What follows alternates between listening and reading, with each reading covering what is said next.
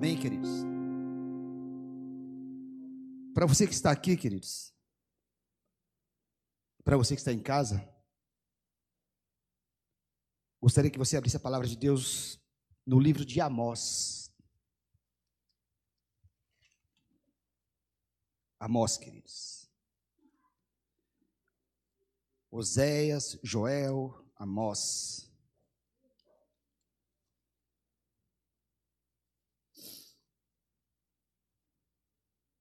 Livro de Amós, capítulo de número 4, queridos. Vou esperar um pouquinho, que o livro de Amós é pequenininho. Você vai achar ele depois de Oséias, Joel. Capítulo de número 4, queridos. Você achou aí? Amém? Amós capítulo 4, queridos. A partir do verso 1 diz assim: Ouvi estas palavras, vacas de Baçã, que estais no monte de Samaria, oprimis os pobres, esmagai os necessitados e dizeis a vosso marido: dá cá e bebamos. Jurou o Senhor Deus pela sua santidade que dias estão para vir sobre vós, em que vos levarão com anzóis e as vossas restantes com fisga de pesca Saireis cada uma em frente de si pelas brechas e vos lançareis para Irmão, disse o Senhor. Verso 4 diz assim: Vinde a Betel e transgredi, a Gilgal e multiplicai as transgressões, e cada manhã, cada manhã trazei os vossos sacrifícios, e de três em três dias os vossos dízimos. Ofereceis sacrifício de louvores do que é levedado, e apregoai ofertas voluntárias, e publicai-as, porque disso gostais, ó filhos de Israel, disse o Senhor Deus.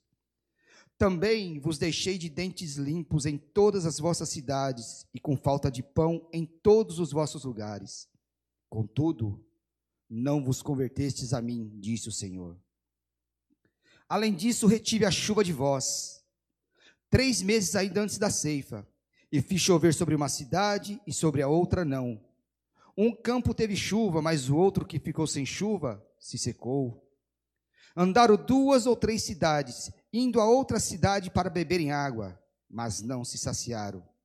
Contudo, não vos convertestes a mim, disse o Senhor. Feri-vos com crestamento e ferrugem, a multidão das vossas hortas, das vossas vinhas, das vossas figueiras e das vossas oliveiras devorou o gafanhoto. Contudo, não vos convertestes a mim, disse o Senhor. Enviei a peste contra vós outros, à maneira do Egito. Os vossos jovens matei-os à espada, e os vossos cavalos deixei-os levar presos, e o mau cheiro dos vossos arraiais fiz subir aos vossos narizes. Contudo, não vos convertestes a mim, disse o Senhor.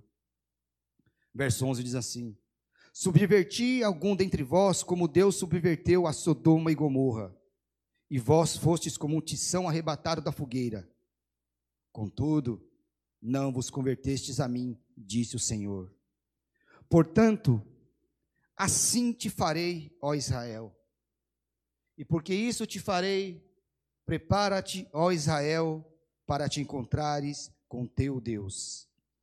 Porque ele é quem forma os montes e cria o vento, e declara ao homem qual é o seu pensamento, e faz da manhã trevas e pisa os altos da terra.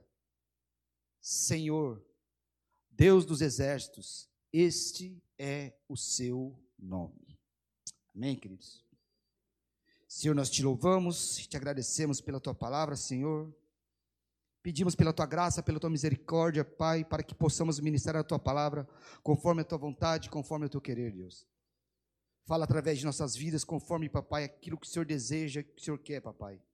Fala aquilo que nós precisamos, papai, e não aquilo que nós queremos, papai.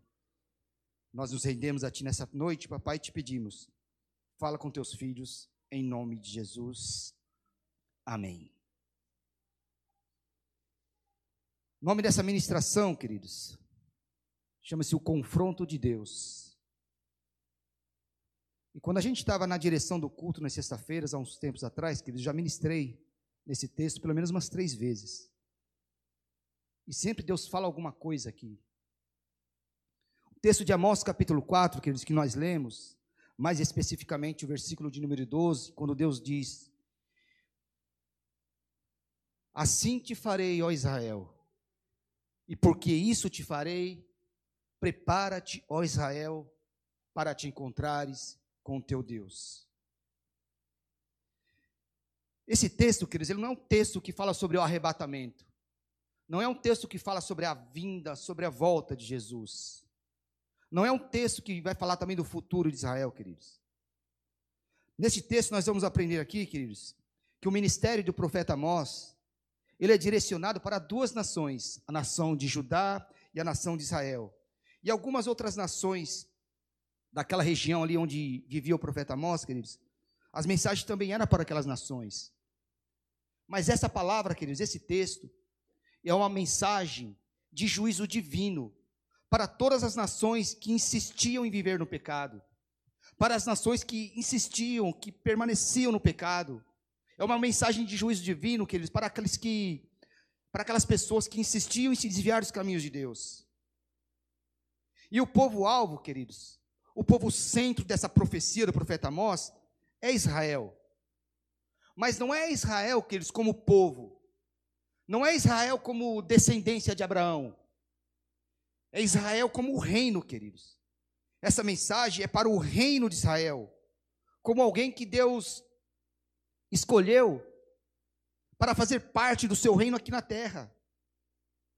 E se nós fizermos uma leitura no capítulo 3 e no capítulo 4 do livro de Amós, queridos, a gente vai perceber que a razão pela qual Deus trata Israel de maneira tão direta nesse texto, de razão tão específica, era justamente o fato da escolha que Deus fez de Israel ser a nação escolhida. É o fato de justamente Deus escolher Israel como seu povo especial. Tanto é que no capítulo 3 de Amós, lá no versículo 2, Deus fala assim: De todas as famílias da terra, somente a vós outros vos escolhi é justamente porque Deus escolheu Israel, é justamente porque Deus deu o privilégio a Israel. Deus está falando assim: porque eu escolhi você,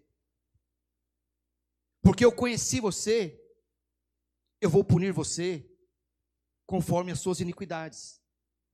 É justamente por causa das suas escolhas, é justamente porque eu dei o privilégio para você, eu vou tratar vocês de maneira diferente. É isso que o texto está dizendo.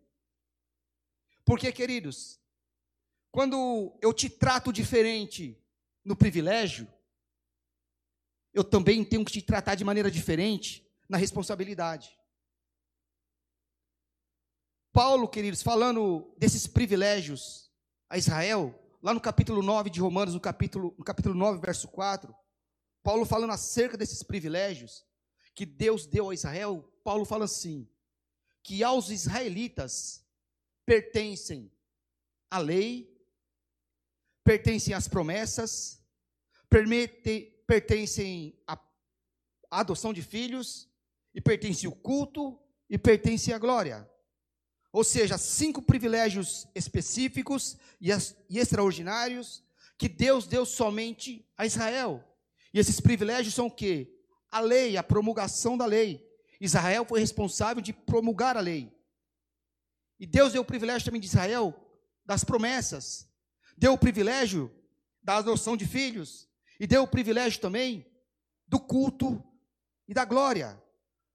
Então Deus está falando assim para Israel: já que eu dei para vocês privilégios tão especiais, privilégio tão extraordinário, quando vocês brincarem com aquilo que se diz respeito à minha santidade e que se diz respeito à minha justiça, eu vou cobrar vocês de maneira diferente.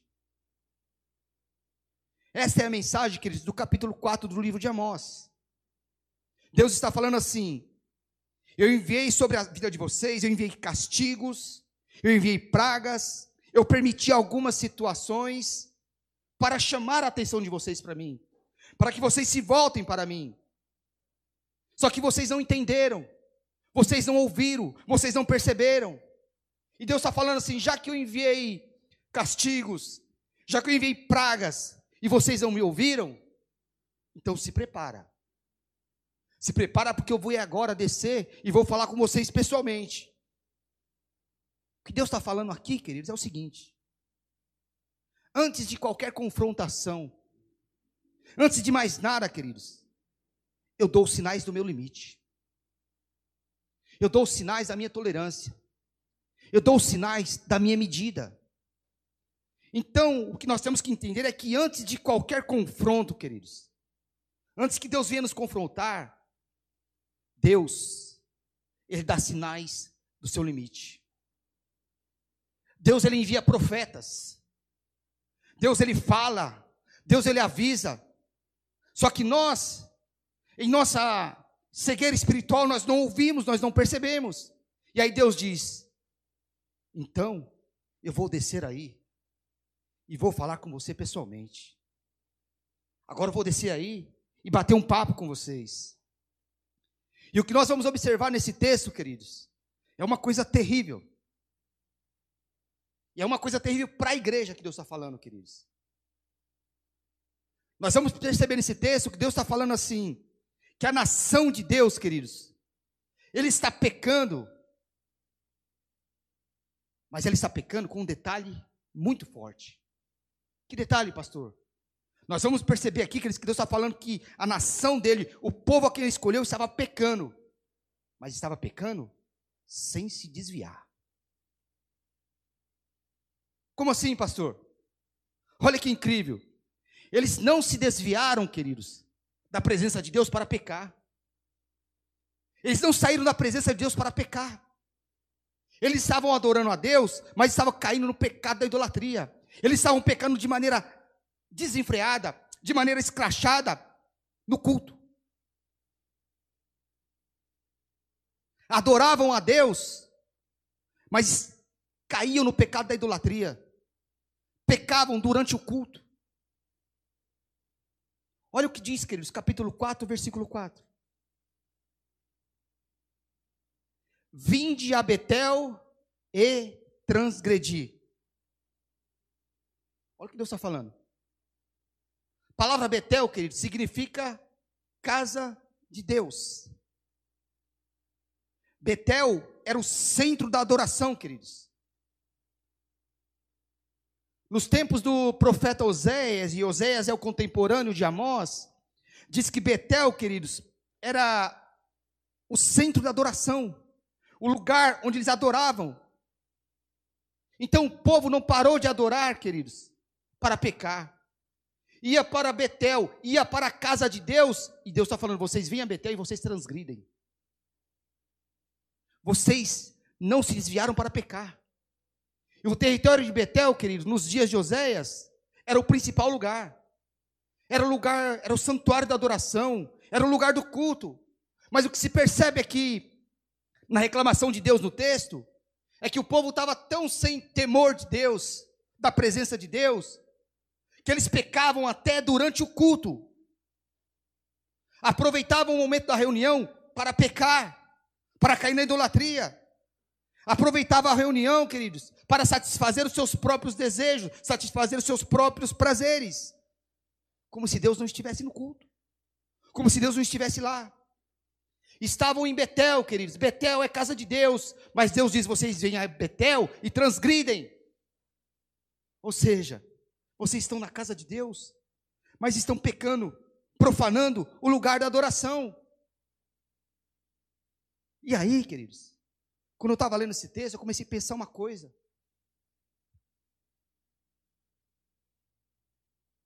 O que, que interessa para Deus, queridos, a casa cheia? O que, que interessa para Deus a igreja lotada?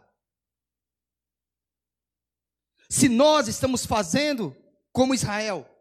Quando eu digo nós, queridos, eu não estou falando a comunidade núclea, eu estou falando a igreja brasileira de um modo geral. O que, que importa para Deus a casa cheia? O que, que importa essas igrejas lotadas? Se nós estamos vindo a Betel e transgredindo durante o culto.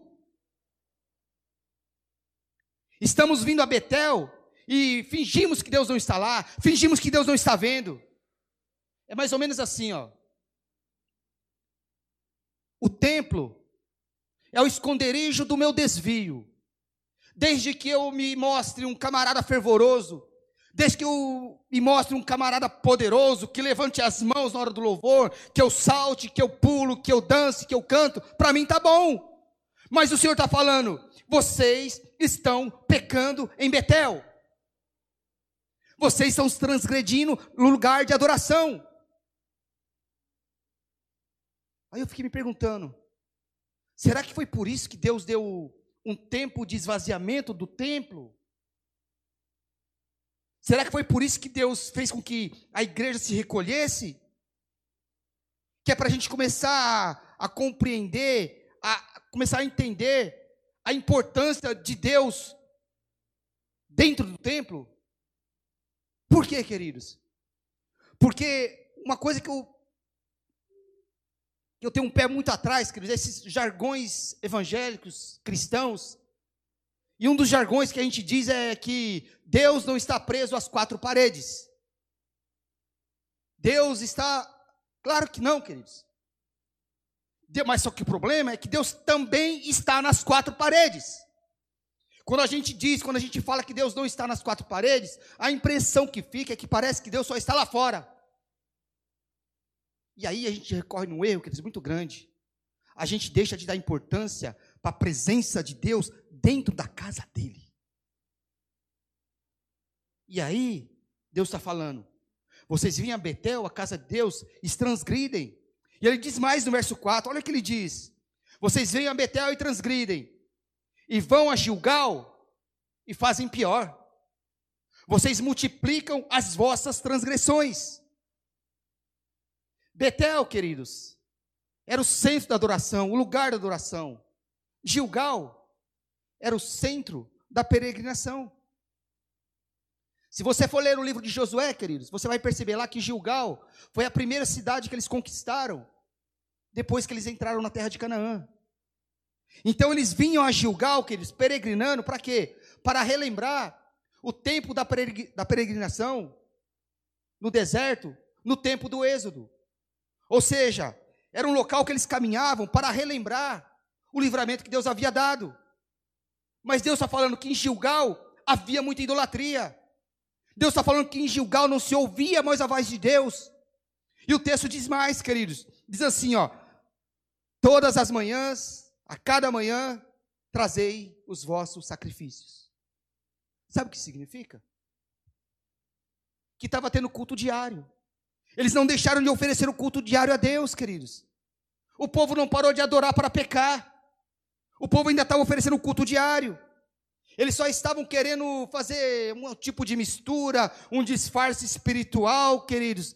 Ou seja, desde que eu esteja adorando a Deus, ele tem que me aceitar de qualquer maneira. Só que Deus está falando: vocês estão pecando em Betel e estão fazendo pior em Gilgal. Vocês estão piorando. E o texto diz mais, queridos. Ele fala assim: ó, de três em três dias vocês trazem os vossos dízimos. Então, se eu estou fazendo o meu culto diário a Deus, se de três em três dias eu estou entregando os meus dízimos a Deus, eles pensavam: do que, que Deus está reclamando? Aí Deus aponta o dedo para eles e fala: vocês estão pecando em Betel.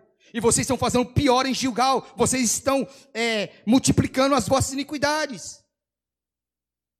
Aí o que Deus está falando é: vocês pensam que vocês me enganam com suas ofertas?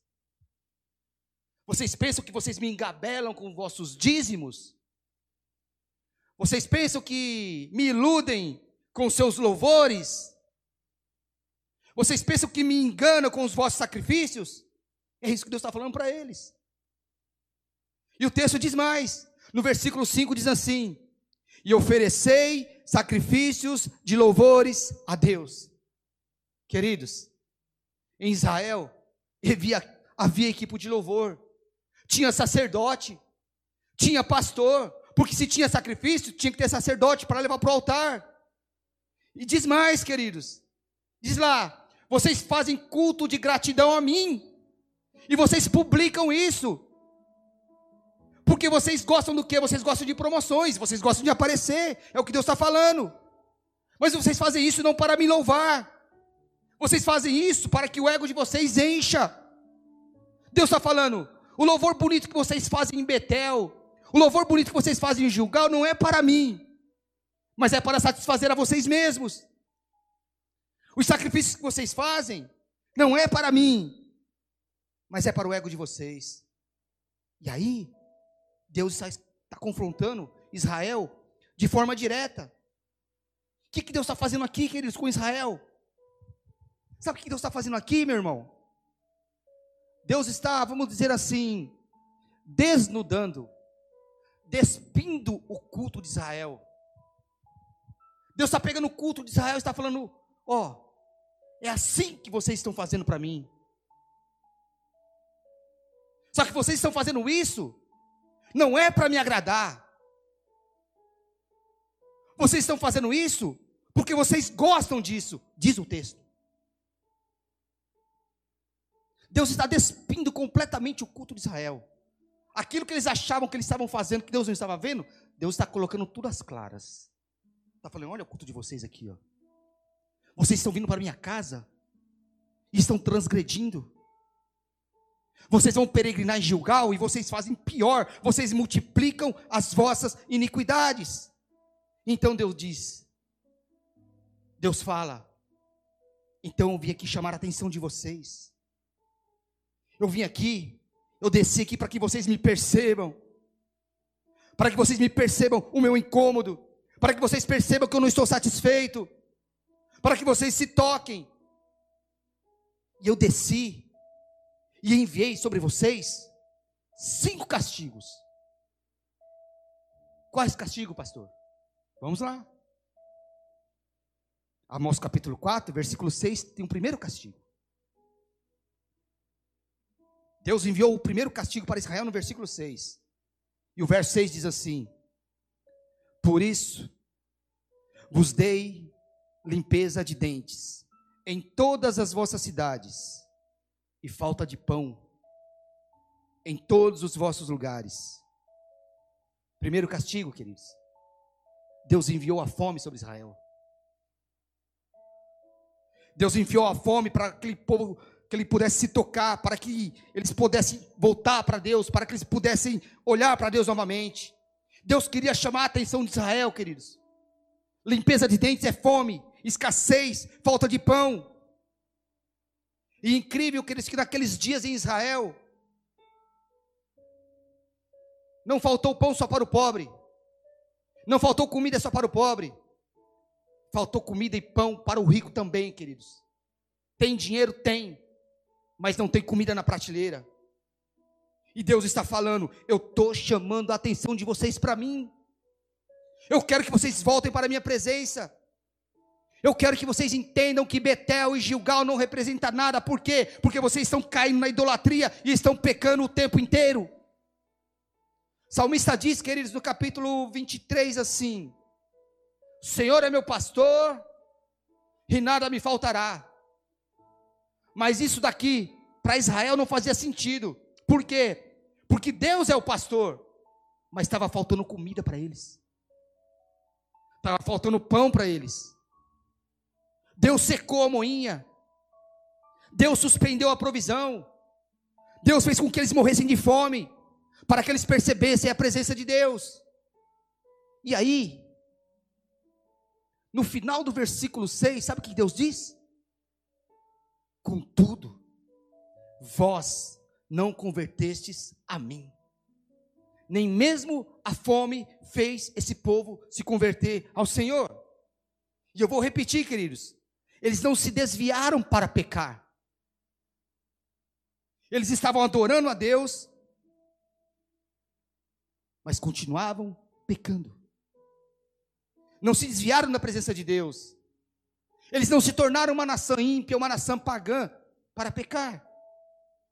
Eles estavam em Betel. Diziam que eram crentes, mas estavam pecando. Estava profanando o lugar da adoração.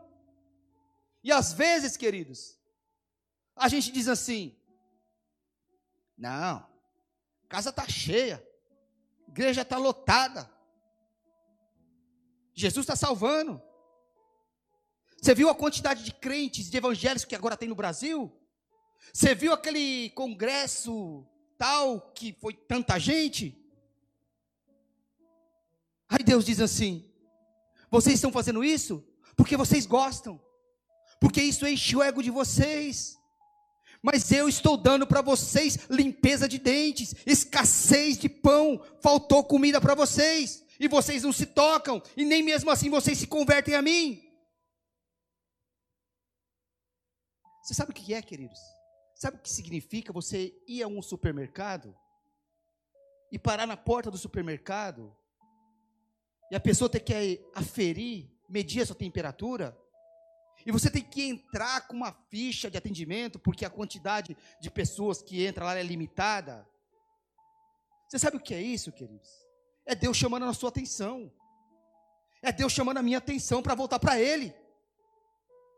Isso, queridos, para piorar, é quem pode ir no supermercado, porque tem gente que está com a mesa vazia e não tem dinheiro para ir comprar.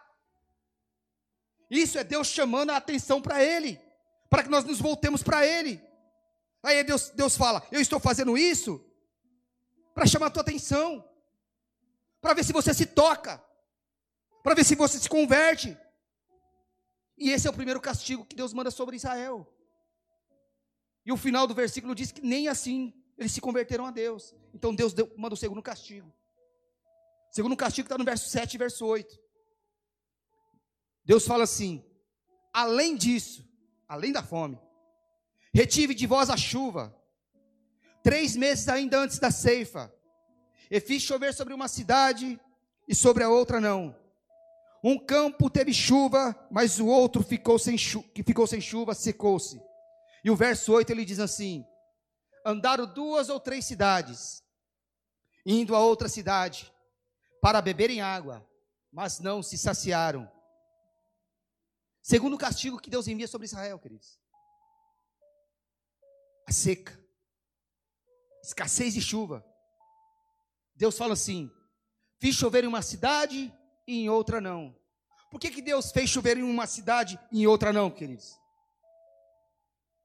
Para fazer o povo vaguear para fazer o povo caminhar, buscando água de cidade em cidade.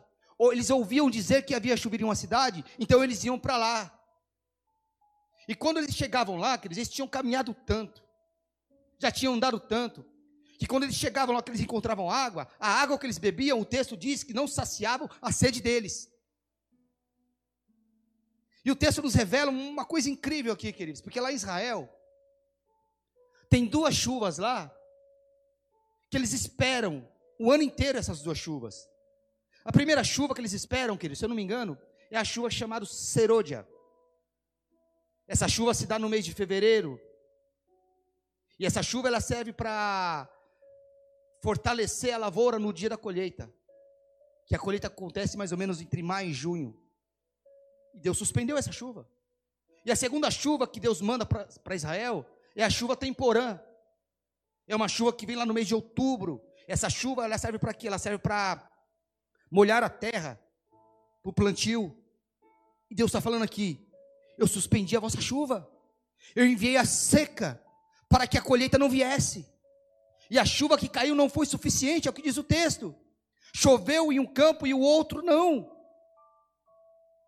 Aí Deus está falando: vocês caminharam de cidade em cidade, buscando água, e não encontraram. E quando encontraram, a água que vocês encontraram não saciou a sede de vocês. Por que, que Deus estava permitindo isso, queridos? Por que, que Deus estava fazendo isso com Israel aqui, nesse castigo? Por que, que Deus enviou a seca? Porque Deus estava dizendo assim: ó, eu não quero vocês em Betel.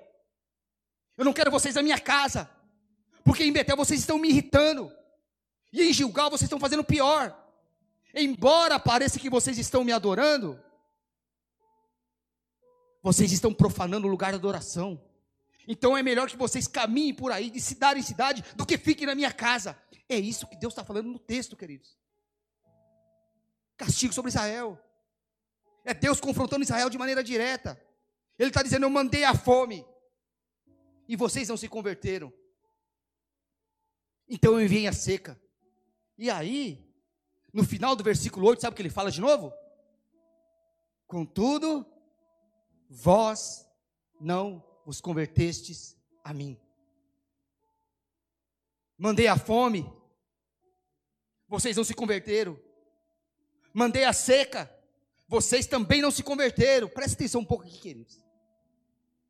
Há quanto tempo Deus está conclamando a tua igreja, provocando a sua igreja?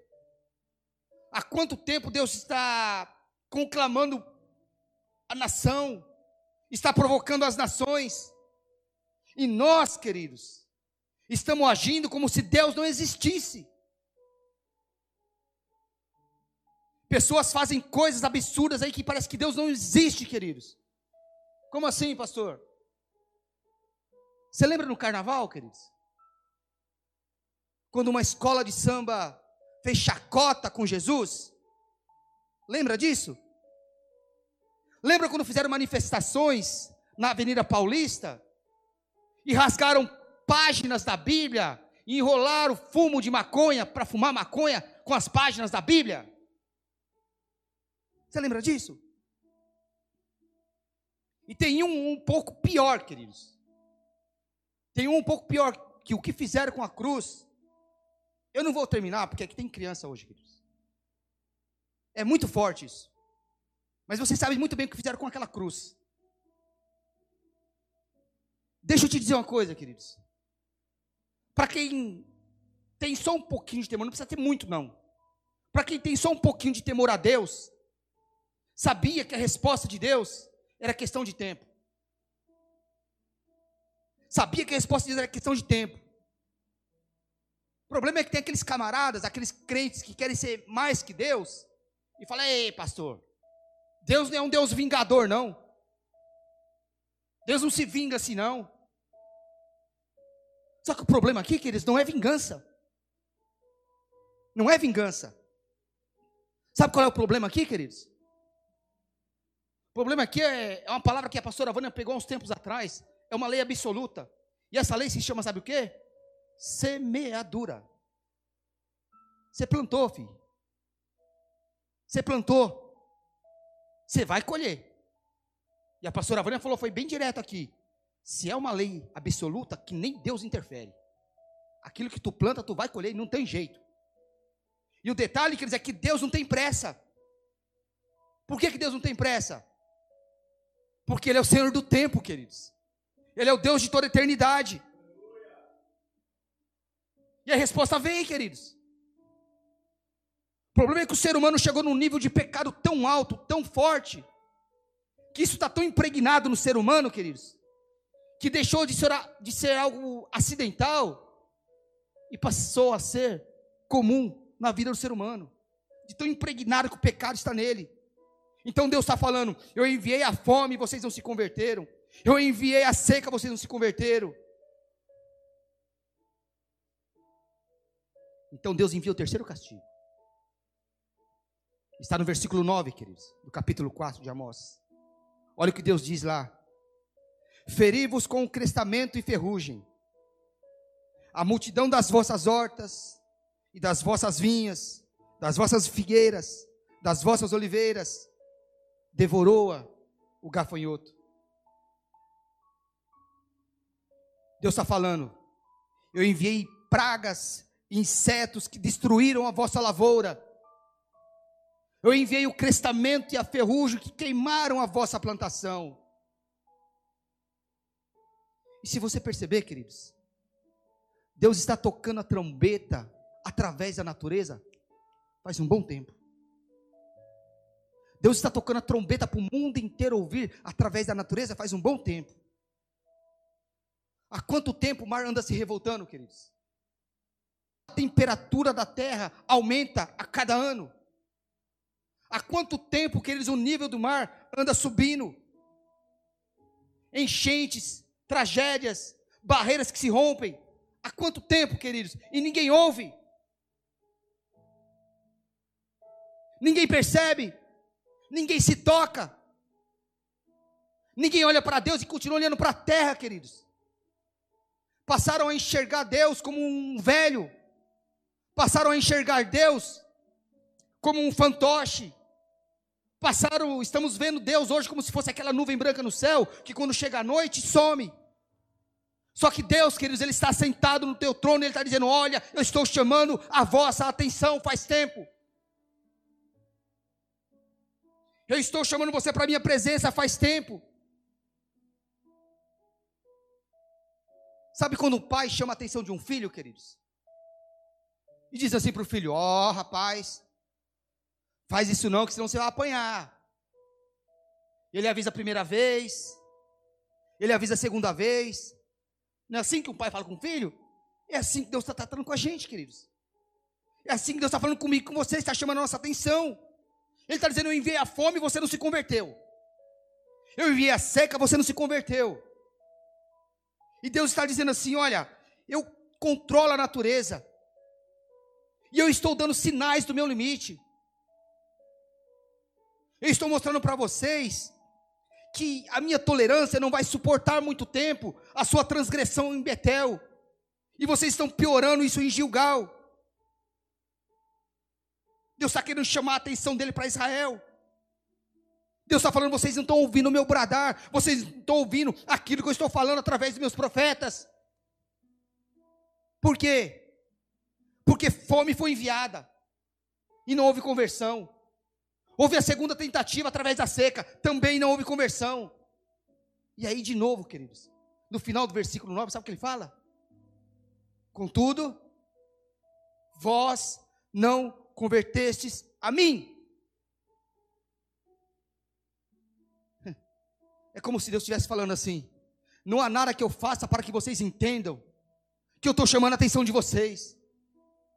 Não há nada que eu faça para que vocês entendam que eu estou chamando a atenção de vocês para mim, para que vocês se voltem para a minha presença. Porque vocês não se convertem nem com fome, vocês não se convertem nem com, nem com seca, vocês não se convertem nem com praga na lavoura. É isso que Deus está dizendo. Aí Deus diz: então eu enviei o quarto castigo. E olha o que diz o quarto castigo, queridos. Lá no versículo 10. Olha o que Deus diz, queridos. Enviei a peste contra vós outros, a maneira do Egito. Sabe aquelas pragas do Egito, queridos? Que Deus mandou? Ele mandou para o povo dele. Para aqueles que ele chamava de Deus, de filhos. Diz mais, olha o que ele diz: Os vossos jovens, eu os matei à espada. Os vossos cavalos deixei-os levar presos o mau cheiro dos vossos arraiais eu fiz subir aos vossos narizes. O Senhor está dizendo aqui, no quarto castigo: a morte visitou vocês. O cheiro dos seus mortos subiu ao nariz de vocês. Eu deixei que levassem os seus cavalos embora. Eu permiti a guerra. Sabe o que Deus está falando? o caos chegou. Eu permiti a guerra. Nós estamos reclamando diante de Deus e Ele está dizendo assim: Eu estou chamando a sua atenção faz tempo. Há tempos que eu estou chamando a tua atenção para mim, para que você volte para mim. A guerra veio, seus cavalos foram embora, muitos de vocês morreram. Aí Deus mais uma vez diz assim: Contudo, vocês não se converteram a mim. E eu vou repetir, queridos: Deus não está tratando como uma nação ímpia. Deus não está, não está tratando como uma nação pagã, queridos. Ele está tratando com Israel, com aqueles a quem ele chama de filhos, com a sua nação escolhida. Ele está dizendo: Eu mandei a fome, vocês não se converteram. Eu mandei a seca, vocês não se converteram. Eu mandei praga na lavoura, vocês não se converteram. Então eu trouxe a morte. Então eu permiti que a morte invadisse as suas casas. Eu permiti que o cheiro da morte chegasse até os vossos narizes. Isso é um alerta de Deus, queridos. É um chamado de Deus. E por que tudo isso, queridos? Por quê? Porque vocês vão a Betel, a casa de Deus, e transgridem. E vocês vão a Gilgal e vocês fazem pior, vocês multiplicam as vossas iniquidades. Então eu estou chamando a atenção de vocês para mim. É isso que Deus está falando. E aí ele manda o quinto castigo. E o quinto castigo também é pesado, queridos. No verso 11 ele diz assim: Subverti alguns dentre vós, como Deus subverteu a Sodoma e Gomorra. E vós fostes como um tição arrebatado da fogueira. Aqui, queridos, não se sabe exatamente o que aconteceu em Israel naqueles dias. Mas o fato é que houve um fenômeno natural lá que Deus mandou. Não se sabe se foi terremoto, não se sabe se foi um meteoro que caiu, mas o fato é, queridos, que morreu muita gente. Que foi semelhante à destruição de Sodoma e Gomorra. E nós sabemos como Deus destruiu Sodoma e Gomorra. Deus mandou fogo do céu, queridos. E ele fez isso com o seu povo. Ele fez isso com aqueles com, com, com aqueles com quem ele chama de filho. Ele fez isso com a nação escolhida, por quê? Porque estavam indo a Betel e estavam transgredindo. Porque estavam indo para a casa de Deus e pecava.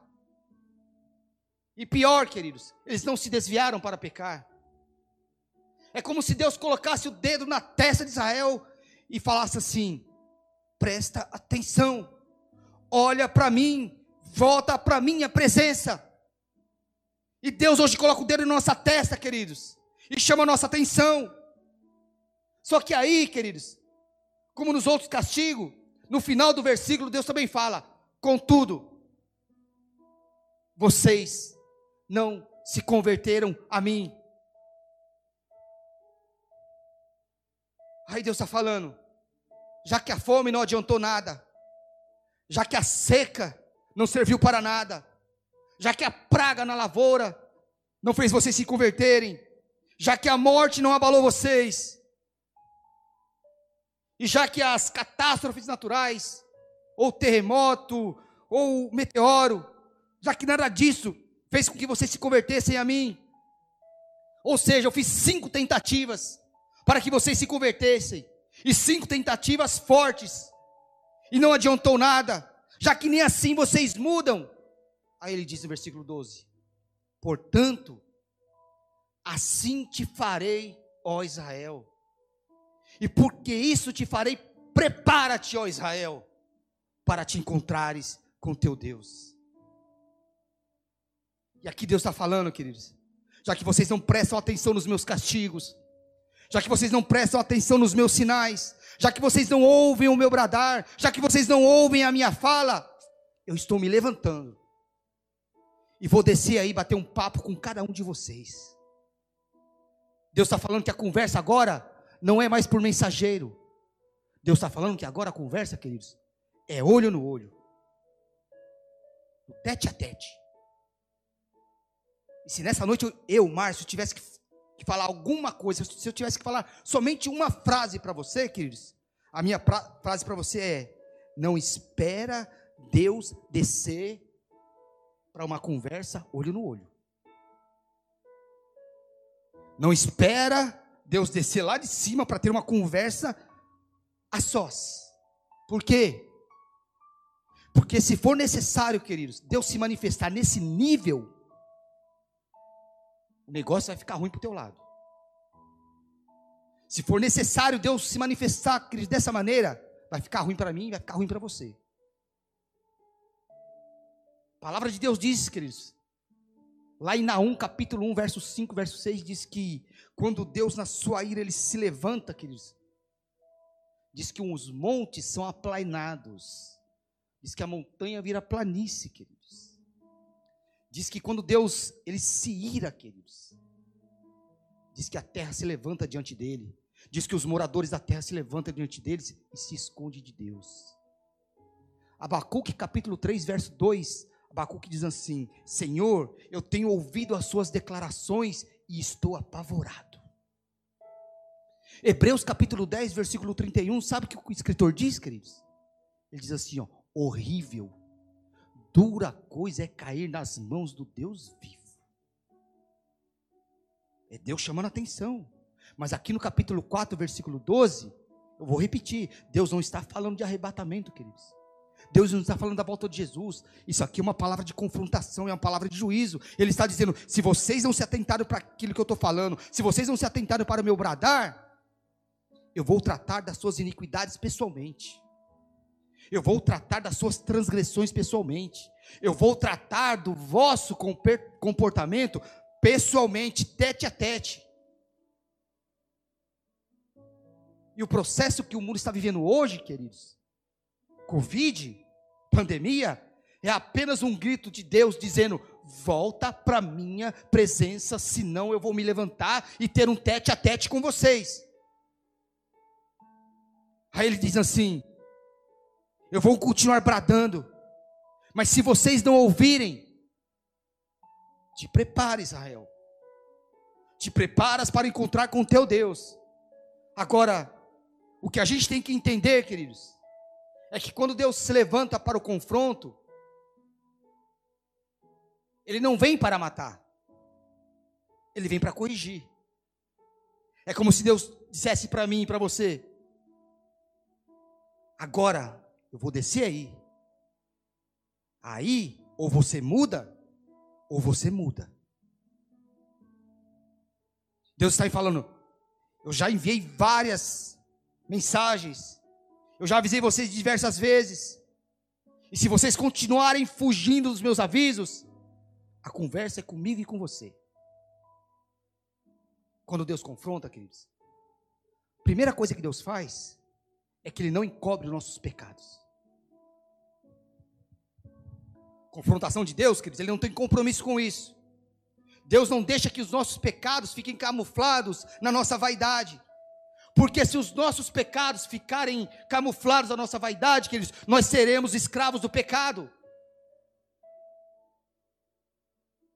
Israel, que eles perderam uma batalha sobre o comando de Josué, porque a capa e a peça de ouro estava escondido na tenda de Acã. Nós conhecemos essa passagem, queridos. Nós conhecemos esse texto. E entenda, queridos, Acã não precisava morrer por causa disso. Ele morreu, mas ele não precisava morrer. O que, que Acã deveria fazer? Ele simplesmente deveria responder quando Josué, Josué perguntou: Olha, Deus falou comigo, ele disse que tem uma capa, tem algo escondido. Alguém vai se apresentar, vai confessar? Se Acã, queridos, se apresentasse e confessasse o seu pecado, Deus iria perdoar. Mas ele escondeu, escondeu o pecado. A nação de Israel foi derrotada. E Acã morreu, ele e toda a sua casa. A questão aqui, queridos, é entender que nós precisamos nos colocar diante de Deus, nos colocar na presença de Deus e confessar os nossos pecados. Tiago capítulo 5 diz lá, queridos: confessai as vossas culpas e os vossos pecados uns aos outros e orai uns pelos outros. Por quê? Porque a confissão, ela liberta. Porque a confissão, ela quebra o jugo. Porque a confissão, ela tira o poder do pecado. A confissão liberta da prisão, queridos. É por isso que Deus confronta. Para quê? Para que todo mal seja quebrado. Segundo, queridos, Deus nos confronta não para nos destruir, mas para consertar. É como Deus estivesse dizendo assim: Eu não quero que você morra nessa situação. Eu não quero que você morra desse jeito. Eu não quero destruir o teu povo. Eu quero que vocês reconheçam os vossos erros e se voltem para a minha presença. Olha o problema do sacerdote Eli, queridos. Quando Deus ele repreende a Eli, através de Samuel, e Samuel ainda nem era profeta. Mas Deus usa a vida de Samuel para repreender Eli, e ele diz assim para Eli: Não vai ficar na tua casa nenhum varão que me sirva no meu templo. Aí, queridos, Eli, ao invés de se arrepender e de se converter e pedir perdão para Deus, a resposta de Eli para Samuel é: Ele é Deus, que ele faça o que ele quiser. Isso aqui, queridos, não é, uma, não é um reconhecimento da soberania de Deus. Ele não estava reconhecendo a soberania de Deus aqui. Mas é, um, é uma forma de desleixo da parte de Eli, diante de Deus. Ele se desleixou da presença de Deus, estava desgostoso. Estava desgostoso diante de uma presença de Deus, de um Deus que só queria que ele se posicionasse, que ele tivesse atitude. E quando, e quando Deus confronta, queridos, Ele nos confronta para trazer a revelação à nossa, à nossa consciência, os nossos erros, para que nós possamos confessar a Deus os nossos erros e que Ele possa nos perdoar. Terceiro, queridos, Deus nos confronta não para nos envergonhar, mas para nos restaurar. Deus não tem nenhum interesse, queridos, em expor seus filhos, em envergonhar seus servos. Ele está falando: volta para mim, resolve o seu problema comigo. Não precisa falar com ninguém, resolva o seu problema comigo.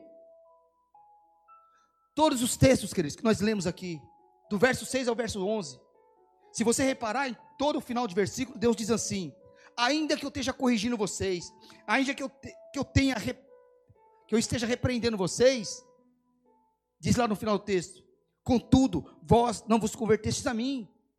Deus, queridos, Ele não tem prazer de expor ninguém. Deus não tem prazer de envergonhar ninguém. Você nunca viu Jesus, queridos. Você nunca viu Jesus falando para ninguém que Pedro afundou enquanto ele caminhava sobre as águas. Você nunca viu Jesus falando para ninguém que Pedro negou. Pelo contrário, queridos. Jesus curou a, curou a Pedro à beira do mar da Galileia, sem Pedro saber do que se tratava. Ele chega para Pedro e fala: Pedro, tu me amas? Ele não chegou para os outros discípulos e falou assim: Olha, vocês estão sabendo aí que o Pedrão ele me negou? Vocês estão sabendo aí que o Pedro afundou nas águas lá e não teve fé em mim? Não, queridos. Jesus fez com Pedro, queridos, ele tratou com Pedro somente aquilo que Pedro sabia, ninguém mais. Ninguém sabia disso, queridos. Ele chega para Pedro e diz: Pedro, tu me amas. Por quê? Porque a confrontação não é para envergonhar. Confrontação é para corrigir, é para restaurar. E escuta o que eu vou te dizer, queridos. A confrontação de Deus é a última oportunidade na vida de alguém. Você encontra na, na, Bíblia várias vezes Deus repreendendo, várias vezes. Você encontra na Bíblia várias vezes Deus mandando seus castigos. Você encontra na Bíblia várias vezes profecias de Deus, a voz profética de Deus. Mas confrontação, queridos, você não encontra várias vezes na Bíblia. Porque quando ele desce para confrontar, é uma vez só. E ele vem para resolver. Ele vem para fim de papo, fim de assunto. Eu não vou ler não para chegar um tempo. Êxodo capítulo 4, queridos. Tem algo incrível lá. É a única vez na Bíblia que Deus ele se coloca na frente de alguém para o matar. A Bíblia diz, queridos, que Deus ele ficou em pé na frente de Moisés para matar Moisés. E é o que o texto dá a entender, queridos. Moisés está dentro da tenda e Moisés quer sair para fora. Só que Deus está na porta da tenda é como se Deus estivesse dizendo assim para Moisés: Você quer sair, Moisés? Passa por cima de mim. Por que, que Deus estava fazendo isso com Moisés? Porque Deus vinha falando com Moisés acerca de um assunto há um bom tempo. Deus falava: Moisés, faz isso, Moisés, faz isso. Sabe o que Moisés estava fazendo? Empurrando com a barriga. Aí Deus desceu e falou: Moisés, a gente vai resolver isso aqui agora. Ou você vai querer passar por cima de mim? Deus falou: está na hora de a gente resolver esse assunto. Então a confrontação na vida de alguém, queridos, é a última oportunidade que Deus dá. Então entenda o que eu vou te dizer, queridos. Ou a gente melhora como gente, ou a gente melhora como igreja, ou a fala de Deus é: eu mandei para vocês a fome, mandei para vocês a seca, e vocês não se converteram. Mandei para vocês praga na lavoura, vocês não se converteram. Mandei para vocês a morte, o cheiro de morte, vocês não se converteram. Mandei para vocês também catástrofe, fogo do céu, e vocês não se converteram. Agora, a conversa é comigo e com você. agora não tem jeito. Agora você tem que, resolver. E eu pergunto, queridos, o que, que todo mundo está esperando para se curvar diante de Deus? Está esperando Deus descer lá de cima e dar um grito dentro de casa? Será que a gente não entendeu que Deus leva tudo a sério, queridos? Israel, queridos, não se desviou para pecar. Israel não abandonou o templo, Israel não deixou de fazer sacrifícios, não deixou de adorar, não deixou de louvar, mas estava bagunçando. E Deus desce e fala: agora acabou a bagunça.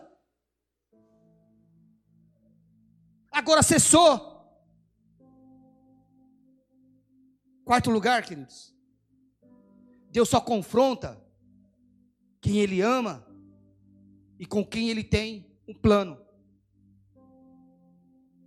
Então, se você fez alguma besteira na vida, se você aprontou, se você fez algo de muito errado, e Deus te pegou pela orelha, te levou para o quarto, e deu uns berros na tua orelha, e falou alto com você, e te chamou a atenção, acredite, Deus te ama muito. Se Deus te chamou para um tete a tete, Deus te ama muito. Por quê, pastor? Porque acredite, queridos. Acredite você ou não. Tem gente que Deus larga de mão. Tem gente que Deus deixa para lá. Romanos capítulo 1, queridos. Lá no versículo de número 24. Deus diz assim: o texto diz assim: Por isso Deus os entregou às paixões infames. Tem gente, queridos, que Deus solta o freio de mão, e diga-se de passagem, ele solta o freio de mão na banguela e fala: Você quer ir, desgraçado?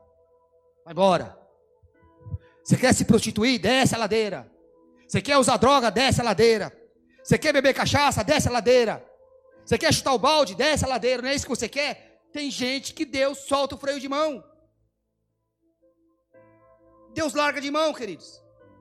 Eclesiastes capítulo 11, versículo 9, Deus diz assim: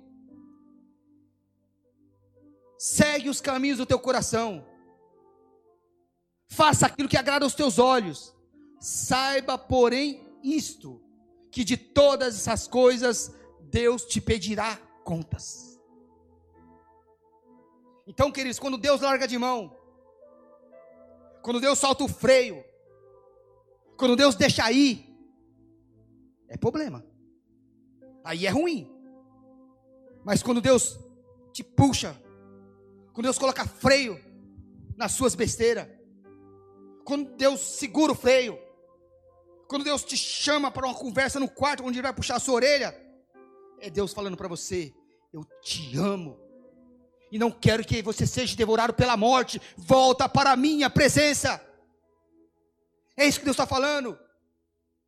Deus ele não pode abençoar o teu futuro, queridos, sem antes resolver a pendência do seu passado.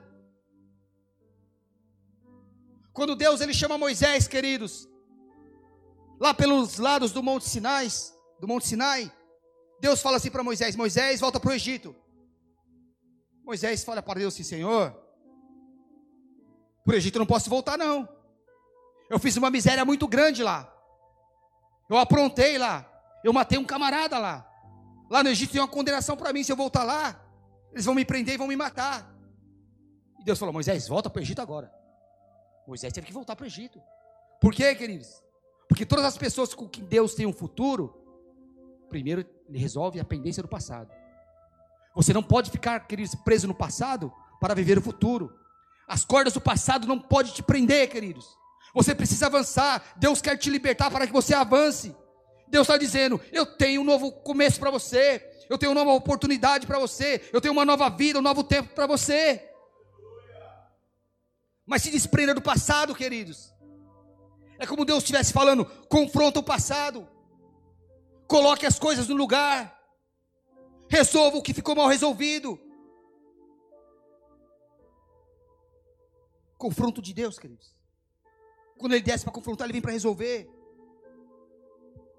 E a grande pergunta essa noite, queridos: Eu vou esperar Deus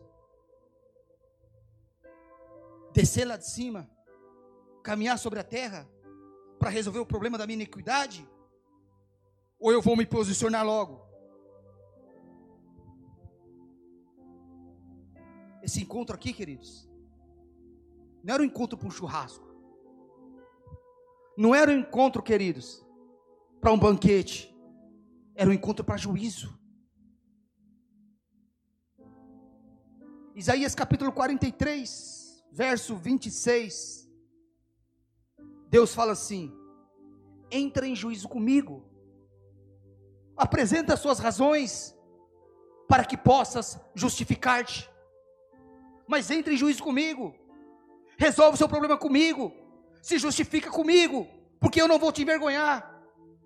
Resolva as coisas do passado comigo, mas entre em juízo comigo. Para a gente terminar, queridos. Quando Deus ele prometeu a Abraão a terra dos amorreus, ele disse assim para Abraão: Abraão, eu darei a ti e toda a tua descendência, toda essa terra, a terra dos heteus, a terra dos jebuseus, a terra dos amorreus. O texto diz que Abraão se alegrou. Só que aí Deus vem e diz assim: Só que Abraão, você espera. Espera até que a medida da minha indignação se complete. Sabe o que significa, queridos? Que existe uma medida estabelecida por Deus. Há uma medida que Deus estabeleceu. E à medida, queridos, que a gente insiste no pecado, à medida que a gente insiste em pecar, essa medida vai se preenchendo, essa medida vai enchendo. Então, queridos, Deus não executa juízo até que a medida que ele estabeleceu se preencha, se complete. Mas, quando essa medida se preenche, completa e transborda, ele vem. E quando ele vem, queridos, ele vem para resolver. E aí, ou você muda, ou você muda, queridos. Então, queridos, não deixa a medida de Deus encher. Fuja do pecado. Se santifique. A confrontação é necessária, queridos. E Deus vai usar de muitas coisas para te confrontar. Para quê? Para que você se converta e se arrependa dia após dia. Confronto de Deus, queridos. Todos nós vamos ser confrontados, queridos.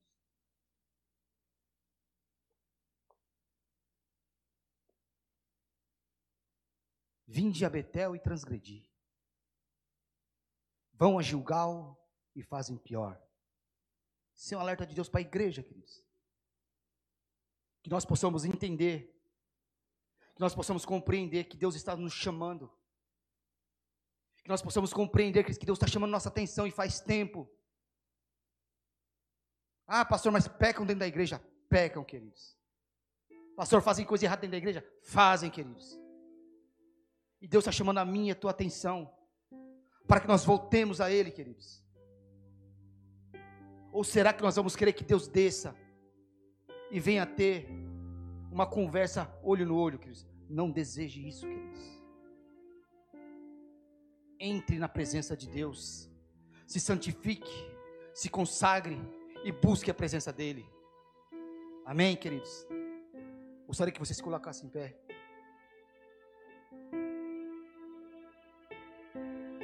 Você que está em casa, queridos. Gostaria que você que está aqui, que você está em casa, juntamente comigo, queridos, orasse pela família Mota, Santos, Peixinho e Viana. Família Lamaza Serve, Fátima Mesquita, Eduardo Mesquita, que é o Du, e o pai dele o irmão Wilson e o irmão Márcio e a família Belo. Deus ele é misericordioso, queridos. Deus é um Deus justo e fiel. Ele ainda tem ouvido o clamor da igreja, queridos.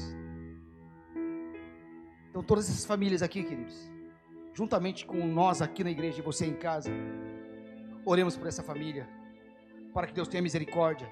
Eu creio, queridos, a maioria aqui, queridos, é enfermidade. A maioria aqui, queridos, tem padecido de enfermidade. Não somente Covid, queridos. Mas Deus é um Deus que restaura, queridos. Eu disse aqui no princípio do culto. Isaías diz, queridos, que Deus, Ele levou sobre si nossas dores e nossas enfermidades. E pelas suas pisaduras nós somos sarados, nós somos curados. Que essa palavra se cumpra nessas famílias, queridos. Essa é a minha oração. Essa tem que ser a nossa oração. Nós temos que orar, queridos, naquilo que está escrito. Quando você ora aquilo que está escrito, queridos, está de acordo com aquilo que Deus quer.